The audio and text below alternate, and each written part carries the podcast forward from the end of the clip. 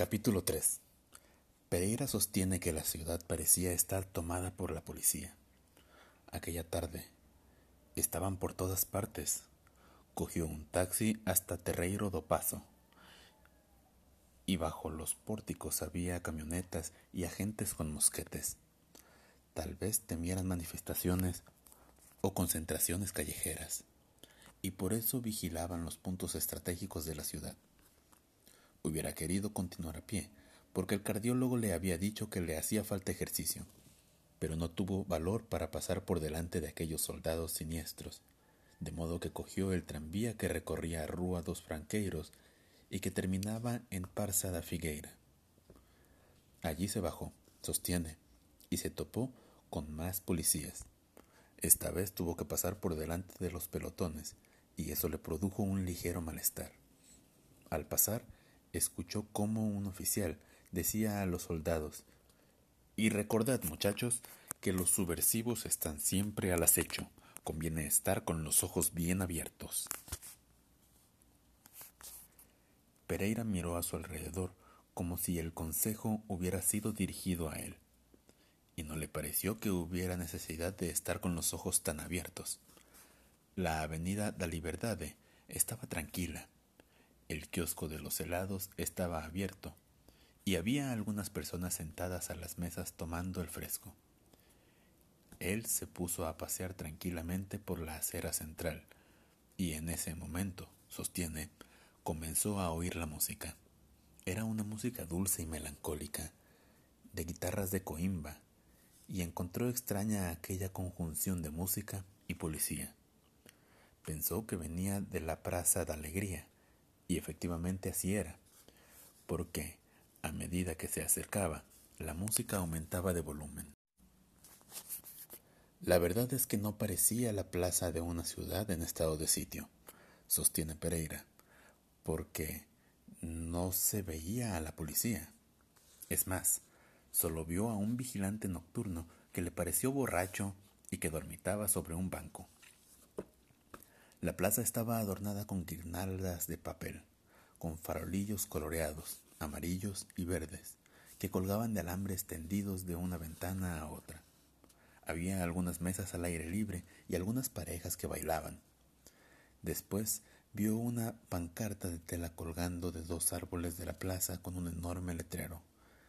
Viva Francisco Franco, y debajo en caracteres más pequeños, Vivan los soldados portugueses en España sostiene Pereira, que sólo en aquel momento comprendió que aquella era una fiesta de salazaristas y que por eso no tenía necesidad de ser vigilada por la policía.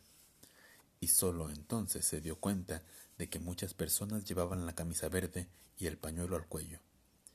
Se detuvo horrorizado y pensó durante un instante en varias cosas distintas.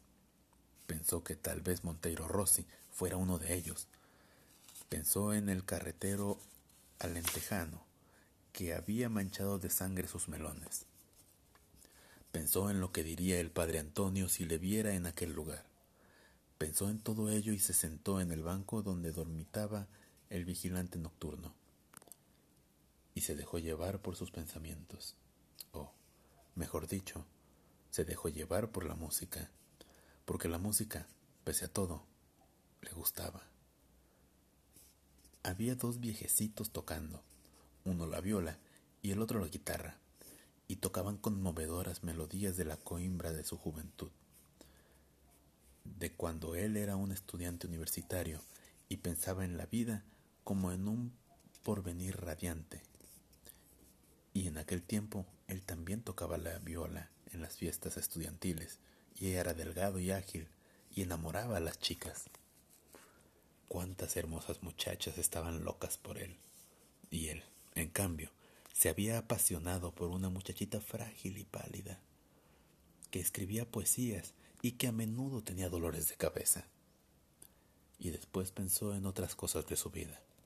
Pero estas Pereira no quiere referirlas, porque sostiene que son suyas y solamente suyas, y que no añaden nada ni a aquella noche ni a aquella fiesta a la que había ido a parar sin proponérselo. Y después, sostiene Pereira, en un determinado momento vio cómo un joven alto y delgado, con una camisa clara, se levantaba de una de las mesas y se colocaba entre los dos ancianos músicos. Y quién sabe por qué, sintió una punzada en el corazón. Quizá porque le pareció reconocerse en aquel joven. Le pareció que se reencontraba a sí mismo en los tiempos de Coimbra, porque de algún modo se le parecía no en los rasgos, sino en la manera de moverse y un poco en el pelo, que le caía a mechones sobre la frente. Y el joven comenzó a cantar una canción italiana, O Sole Mío, cuya letra Pereira no entendía, pero que era una canción llena de fuerza y de vida, hermosa y limpia, y él entendía solo las palabras O Sole Mío, y no entendía nada más. Y mientras el joven cantaba, se había levantado de nuevo un poco de brisa atlántica, y la velada era fresca, y todo le pareció hermoso, su vida pasada, de la que no quiere hablar, Lisboa, la cúpula del cielo que se vela sobre los farolillos coloreados, y sintió una gran nostalgia, pero no quiere decir por qué. Pereira, fuera como fuera, comprendió que aquel joven que cantaba era la persona con la que había hablado por teléfono aquella tarde. Por ello, cuando éste hubo acabado de cantar, Pereira se levantó del banco porque la curiosidad era más fuerte que sus reservas. Se dirigió a la mesa y le dijo al joven, El señor Monteiro Rossi, supongo. Monteiro Rossi hizo ademán de levantarse.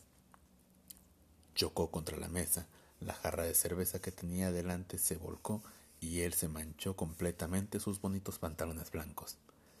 Le pido perdón, farfulló Pereira. Es culpa mía, soy un desastre, dijo el joven.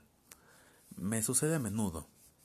Usted es el señor Pereira de Lisboa, supongo. Siéntese, se lo ruego. Y le tendió la mano. Sostiene Pereira que se sentó a la mesa con sensación de desasosiego. Pensó que aquel no era un lugar para él, que era absurdo encontrarse con un desconocido en una fiesta nacionalista, y que el padre Antonio no hubiera aprobado su conducta, y deseó estar ya de regreso en su casa y hablar con el retrato de su esposa para pedirle perdón. Y fueron todos esos pensamientos los que le dieron el coraje para hacer una pregunta directa, aunque no fuera más que para iniciar la conversación, y, sin pensárselo mucho, preguntó a Monteiro Rossi, Esta es una fiesta de las juventudes salazaristas. ¿Pertenece usted a las juventudes salazaristas? Monteiro Rossi se echó hacia atrás el mechón de pelo que le caía sobre la frente y respondió Soy licenciado en filosofía. Me intereso por la filosofía y la literatura. Pero, ¿qué tiene que ver eso con el Lisboa? Tiene que ver, sostiene haber dicho Pereira, porque nosotros hacemos un periódico libre e independiente y no queremos meternos en política. Mientras tanto, los dos viejecitos habían empezado de nuevo a tocar. De sus cuerdas melancólicas salía una canción franquista, pero Pereira, a pesar de su desazón, comprendió en aquel momento que ya había entrado en el juego y que tenía que jugar. Extrañamente, comprendió que podía hacerlo, que tenía en sus manos la situación, porque él era el señor Pereira de Lisboa, y el jovenzuelo que se hallaba delante de él estaba pendiente de sus labios, de modo que dijo, He leído su artículo sobre la muerte. Me ha parecido muy interesante. He escrito una tesina sobre la muerte, respondió Monteiro Rossi. Pero déjeme que le diga que no es todo harina de mi costal. El trozo que ha publicado la revista lo he copiado, se lo confieso.